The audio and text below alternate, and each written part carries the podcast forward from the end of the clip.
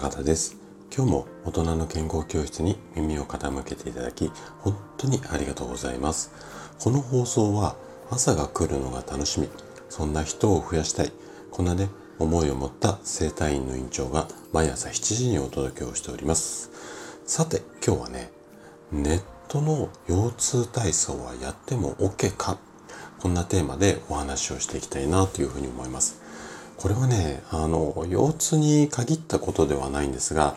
こう、例えば肩こりだとか、うん、頭痛だとか、あと座骨神経痛なんかも多いと思うんですが、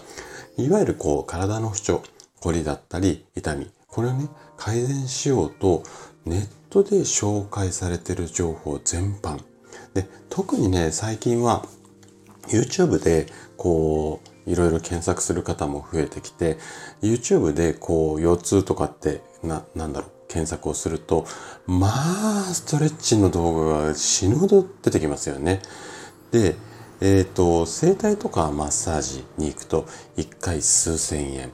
でも、YouTube なら無料で見られ、しかも夜中でも OK。で、これを見て、そのままそれを実践するだけで、腰痛が改善される。まあ、腰痛だけに限らないんですけどね、肩こりとか、さっき言った座骨神経痛とか頭痛とか、ね、その体操とかをやって、すぐ改善されるんだったら、それは素晴らしいことだと思うんですよ。でもね、ちょっとだけ、ちょっとだけ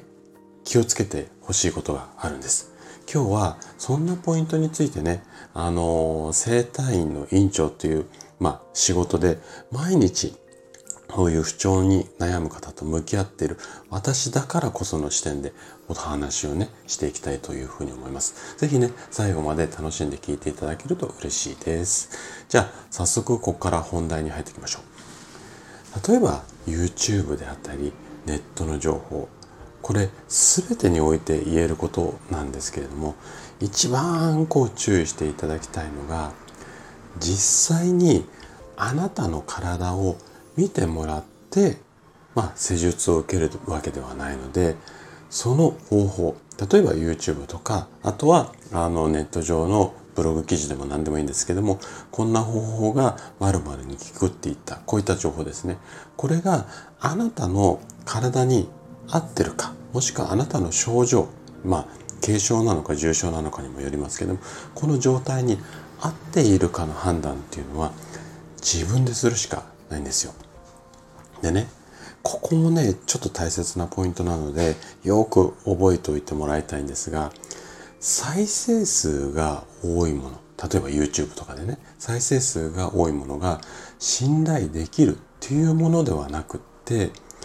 例えば再生数が多いものの中には、サムネが面白そうだから再生されているっていうだけの可能性っていうのも十分にあります。特に動画はその傾向がちょっと強いんじゃないのかなって。あくまで個人的な意見ですよ。それがいいとか悪いって言ってるわけではないんだけども、あくまで個人的な意見としてはそういうふうに思ってます。で、あなたの不調を改善する方法についての動画っていうのは、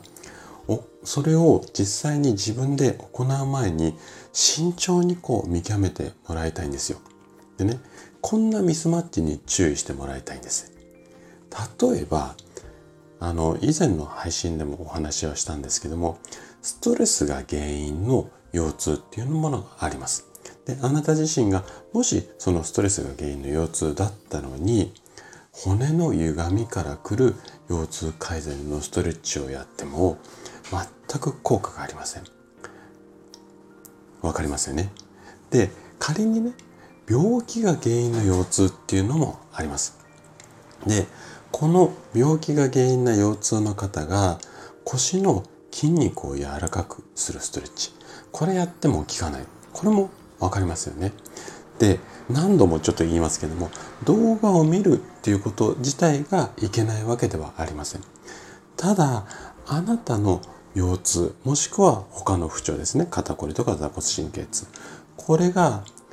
どういう状態でそれを改善するための動画がその再生数が多い動画なのか